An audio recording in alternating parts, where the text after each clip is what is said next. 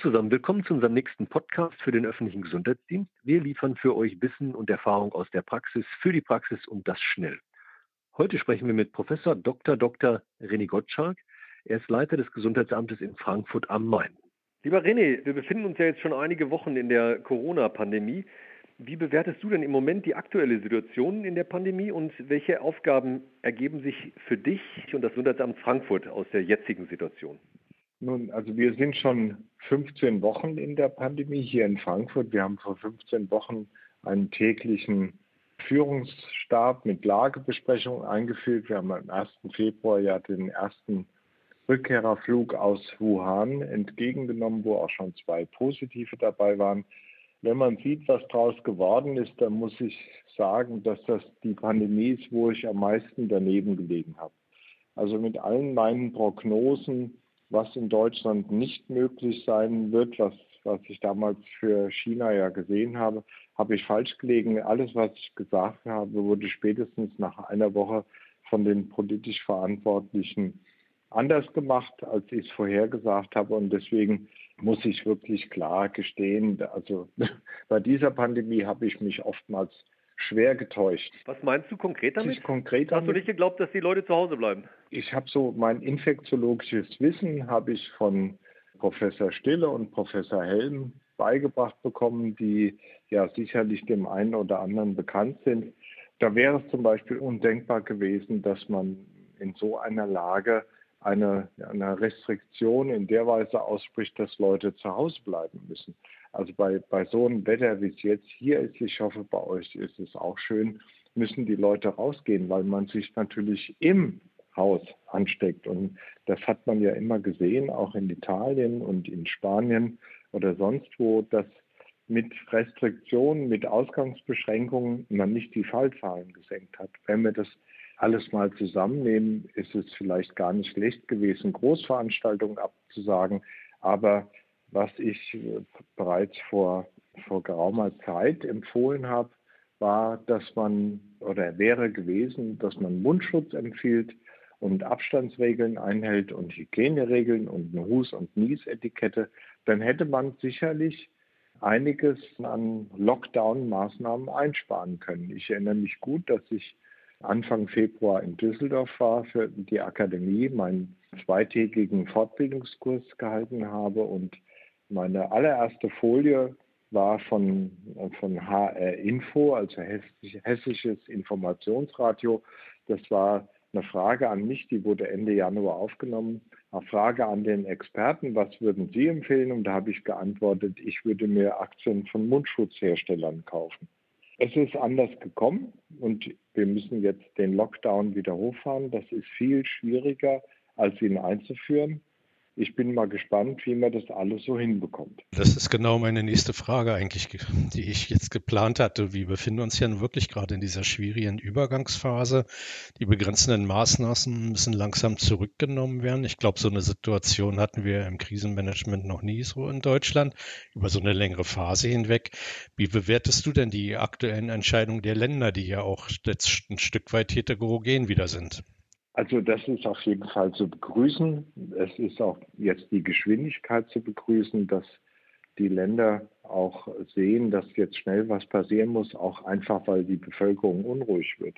Was man nun verstehen kann, sind ja Eingriffe ins Grundrecht, die meines Erachtens in, in der Gewichtigkeit und in der Schärfe einer Überprüfung im Nachhinein auch nicht standhalten würden. Aber wie schon gesagt, man kann jetzt nicht einfach alles aufheben und sagen, es wird so sein wie, wie vorher. Das ist nicht der Fall. Es ist auch vernünftig, dass praktisch überall eine Maskenpflicht eingeführt wurde. Ich bin ein sehr, sehr äh, großer Freund von Masken, übrigens auch von den selber gemachten, weil es nur darum geht, andere nicht anzustecken. Die nutzen nichts davor, dass man sich selber nicht infiziert, aber die Tröpfchen, die man erzeugt und sowas, das reduzieren die auf jeden Fall. Das wird ein großes Problem. Und man muss natürlich auch ein Konto nehmen, dass es unterschiedliche regionale Strukturen gibt. Es gibt Bereiche, da ist eine sehr große Fallzahl vorhanden und es gibt Bereiche, da ist das nicht der Fall. Also man kann natürlich im ländlichen Gebiet von Mecklenburg-Vorpommern ganz anders vorgehen als zum Beispiel im Rhein-Main-Gebiet oder in Berlin, wo es natürlich ganz andere Zahlen gibt. Das muss man mit Augenmaß machen, das muss man angepasst machen, aber man muss es schnell machen. Und was auf keinen Fall zielführend ist, dass irgendwelche Zeiten genannt werden, bis zu denen irgendwas aufrechtzuerhalten ist oder ab denen vielleicht irgendwas wieder geht. Das muss man dynamisch der Lage angepasst machen. Das ist viel zielführender und dann setzt man sich auch nicht irgendwelchen Daten aus, die man einhält oder dann eben nicht einhalten kann. Äh, gibt es dann irgendwelche Empfehlungen, die du darüber hinaus jetzt geben würdest? Du, du, kannst ja die Entscheidungen, die die Länder jetzt getroffen haben, zuletzt heute Bayern. Gibt es noch Empfehlungen, die du ganz speziell in der aktuellen Situation geben würdest? Nein, ich bin da ja auch nicht schlauer als die anderen. Also ich denke, das ist auch im Prinzip auf den, auf den Druck mit entstanden, der, der in der Bevölkerung auch herrscht. Wir brauchen natürlich Friseure, aber wir brauchen vor allem auch wieder Kitas und Schulen. Da könnte man vielleicht noch ein bisschen nachlegen. Da gibt es ja auch sehr unterschiedliche Meinungen.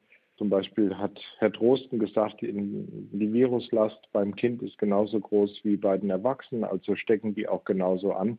Das ist sicherlich aus virologischer Sicht richtig, aber nicht aus Sicht jetzt von Kinderärzten oder von Ärzten des öffentlichen Gesundheitsdienstes, weil zum Beispiel bei der Tuberkulose auch die Kinder nicht die Erwachsenen typischerweise anstecken. Und es gibt eben auch viele Hinweise darauf, dass das nicht so ist, dass Kinder eben keine Virenschleudern sind. Auf jeden Fall ist der, der Arbeitsplatz in der Kita oder in der Schule kein Hochrisikoarbeitsplatz. Da muss, glaube ich, noch ein bisschen nachgelegt werden.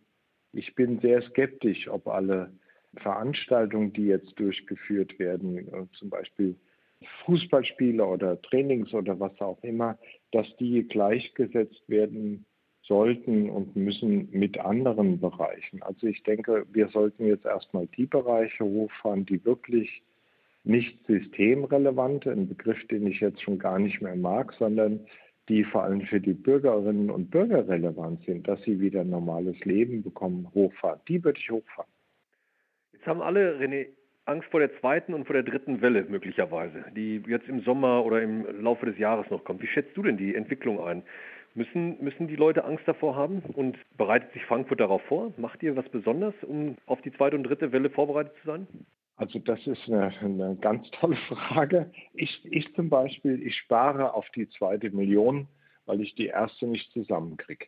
Und wenn ich mir manche Gesundheitsexperten, politische Gesundheitsexperten anhören, die jetzt verzweifelt eine zweite Welle hervorreden oder, oder uns Bewusstsein reden wollen, weil wir natürlich überhaupt nicht aus dieser Lage rauskommen und wir alle Maßnahmen aufrechterhalten müssen, dann muss ich sagen, das verstehe ich überhaupt nicht. Die Frage ist doch zum Beispiel, warum hört die Grippe typischerweise im März, April auf? Da müsste es doch auch eine zweite oder dritte Welle geben. Ja, es gibt zweite und dritte Wellen. Das gibt es, überhaupt keine Frage. Bei der spanischen Grippe war die zweite Welle übrigens die gefährlichste. Aber wir haben doch hier in Deutschland, wenn man es mal genau nimmt, wenn man sich die Zahlen mal wirklich genau anguckt, eine gut eine Welle gehabt. Aber verglichen zum Beispiel mit, mit schweren Grippewellen, nicht Grippepandemien wohlgemerkt, mit Grippewellen war das bis jetzt auch nicht schlimmer. Und ich denke, wenn die Leute jetzt wieder rausgehen, wenn sie weniger im Raum sind, wenn, sie weniger diese Heizungsluft einatmen müssen, die Schleimhäute austrocknen, also auch empfänglicher machen, dann habe ich erstmal keine Bedenken, dass wir keine zweite Welle kriegen. Und abgesehen davon, wir sind ja gewahr, dass es sowas geben kann. Schlimmstenfalls würde man wieder eine Maskenpflicht im Oktober, November aussprechen und Abstandsregeln. Ich glaube, auch die Bevölkerung wird das mitmachen. Sie hat ja bis jetzt wirklich exzellent das alles ausgehalten. Von daher sehe ich überhaupt keine Gefahr, dass wir eine zweite Welle kriegen. Am Anfang hieß es ja immer, ist alles gar nicht so schlimm wie die Grippe beispielsweise. Würdest du das jetzt wieder wiederholen wollen? Ist doch gar nicht so schlimm wie die, wie die Grippe? Gar nicht so schlimm wie die Grippe nicht. Ich habe immer gesagt, das ist eine Erkrankung, die in etwa so schlimm ist wie die Grippe. Und da stehe ich nach wie vor dazu. Das habe ich in vielen Interviews gesagt. Ich habe auch gesagt, das ist eine Erkrankung, die für 80 Prozent der Bevölkerung entweder leicht oder fast ohne Symptome abläuft. Und es gibt einen Teil der Bevölkerung, die bis hin zu schwersten Symptomen und den Tod dadurch erleidet. Das ist aber bei der Grippe ganz genauso. Und bei der Grippe ist es eben auch so, dass da auch ältere Menschen und alte Menschen und Menschen mit Lungenerkrankungen leider die Opfer sind. Bei der Grippe kommt noch dazu, dass sie eben auch unter den jüngsten Menschen hier in unserem Land ihre Opfer hat. Und das ist zum Beispiel bei diesem Coronavirus nicht der Fall. Also ich stehe da nach wie vor dazu, eine mittelschwere, schwere Grippewelle ist in etwa so einzuschätzen wie dieses Coronavirus. Mhm. Du hast ja vorhin schon angedeutet, dass im Augenblick die Virologen äh, die Prognosen eigentlich stellen. Das ist ja auch faktisch so. Fehlt da eventuell der Sachverstand, den die Infektiologie damit hereinbringen müsste? Wie ist denn so deine Einschätzung? Aus deinen Worten habe ich so entnommen, du würdest doch manche Schritte eher ein bisschen anders sehen. Ja, das, vielen Dank für, für diese Frage. Das ist genau der Punkt. Also wir haben in Deutschland ja ein wirkliches, eine wirklich gute Mischung aus gut ausgebildeten Ärzten. Und warum nur immer eine bestimmte Arztgruppe zu, zu Rate gefragt wird und so hofiert wird, ich meine das gar nicht negativ, aber in jeder Talkshow, jeder ARD-Extrasendung, jedem äh, ZDF-Spezialen, was weiß ich, was auftritt und damit auch die Meinungsbildung macht, das verstehe ich nicht. Wir brauchen natürlich die virologische Expertise, überhaupt keine Frage. Ich selber bin ja an einem virologischen Institut habilitiert und sehe, was da Tolles gemacht wird. Ich äh, will auch gar nicht bestreiten, dass es sehr, sehr schnell möglich geworden ist, im Referenzlabor in der Charité zum Beispiel Testkapazitäten, Testmöglichkeiten aufzubauen. Alles wunderbar, aber wir brauchen klinische Infektiologen und wir brauchen Ärzte des öffentlichen Gesundheitsdienstes. Das alles zusammen, das Ensemble, würde es im Prinzip erst vernünftig möglich machen, mit solchen Pandemien vernünftig umziehen, umgehen zu können. Und noch etwas, äh, dass zum Beispiel während einer ablaufenden Pandemie, und es ist eine Pandemie, da will ich gar nichts schönreden, und es ist auch eine schwere Pandemie, aber dass während einer Pandemie Modellrechnungen erfolgen, wie diese Pandemie weitergeht, das verstehe ich nun überhaupt nicht. Modellierungen im Ablauf einer Pandemie sind zwischen den Pandemien in den sogenannten Ruhephasen durchaus geeignet, dass man äh, Überlegungen anstellt, was muss ich an Ressourcen schaffen, wo kann ich Kapazitäten herbekommen und, und, und. Aber ich kann nicht mit Modellrechnung eine laufende Pandemie dahingehend bestimmen, wird sie schwer, kommt eine zweite Welle, kommt eine dritte Welle oder verläuft sie im Sande. Das funktioniert so nicht. Und diese Modellrechnung, die es vorher schon gab, ich denke zum Beispiel an das Metzler-Schema, das ist ja schon uralt, 2006. Das wäre im Prinzip ja gut geeignet gewesen. Wir haben dieses Schema auch zum Beispiel in unserem Grippe-Pandemieplan wohlgemerkt, das mit eingerechnet. Wir haben Kapazitäten für Krankenhäuser vorberechnet. Wir haben zum Beispiel auch gesagt, wie viele Masken eingelagert werden müssen. Und jetzt ist es so, dass Krankenhäuser, niedergelassene Ärzte sagen, sie haben keine Mund-Nasenschutzmasken mehr. Das, das kann doch nicht wahr sein. Das ist dasselbe, wie wenn ich eine Reinigung aufmache und habe keine Kleiderbügel. Natürlich sind die Krankenhäuser, sind die, sind die Ärzte, sind niedergelassene Praxen dafür verantwortlich, dass sie das Material haben. Und nicht dann, wenn es soweit ist, nach dem öffentlichen Gesundheitsdienst schreien und sagen, ihr habt uns gefälligst mit diesen Sachen zu versorgen. Das geht einfach so nicht. Und äh, ich befürchte, dass auch die Welle, die über die Krankenhäuser gelaufen ist, zu sagen, äh, schafft alle eure Lagerkapazitäten ab, weil wir werden ja sofort immer mit irgendwelchen Dingen aus, aus China und so weiter versorgt. Also die, die Consulting-Firmen, die tragen, glaube ich, damit eine Schuld, weil sie den Krankenhäusern eingeredet haben, sie müssen keine Lagerhaltung machen. Und das rächt sich jetzt ganz massiv. Und mein Verständnis dafür ist relativ begrenzt. Das spricht dem Krisenmanager natürlich aus der Seele, was du da gerade erzählt hast mit der Lagerhaltung. Ja.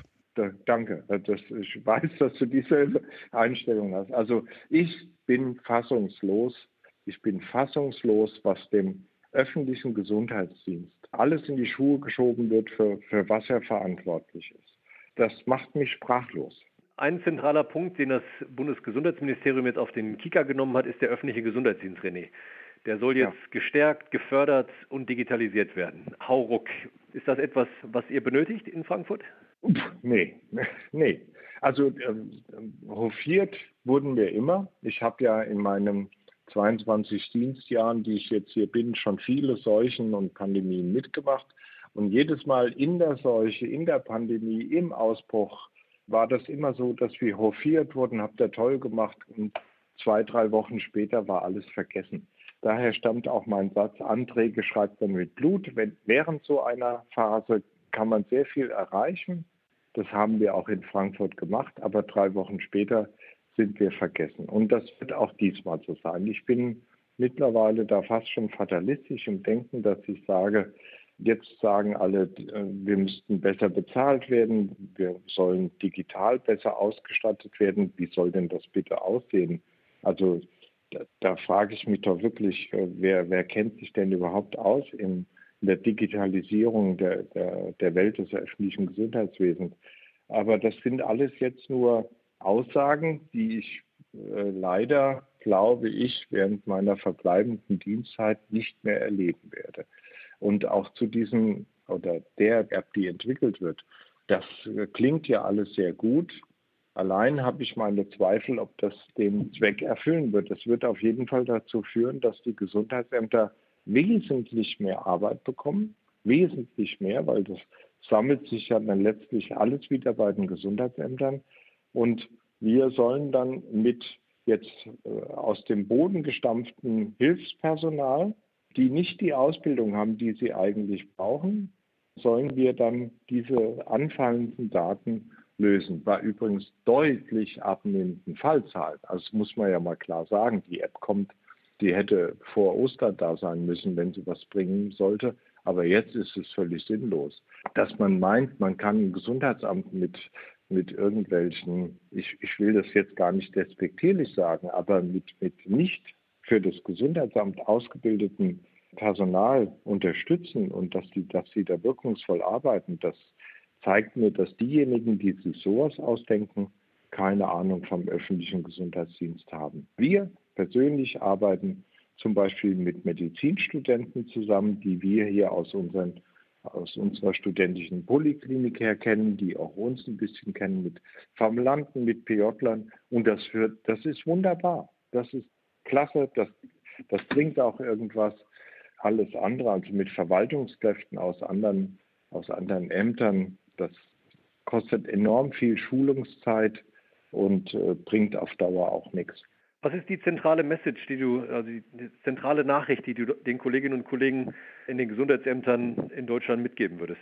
Das ist wiederum abhängig vom Bundesland. Aber entscheidend ist, ich würde allen, allen Gesundheitsämtern raten, dass sie diesmal ihrem politisch Vorgesetzten, politisch Weisungsbefugten auf den Füßen stehen und sagen, eben ist Schluss.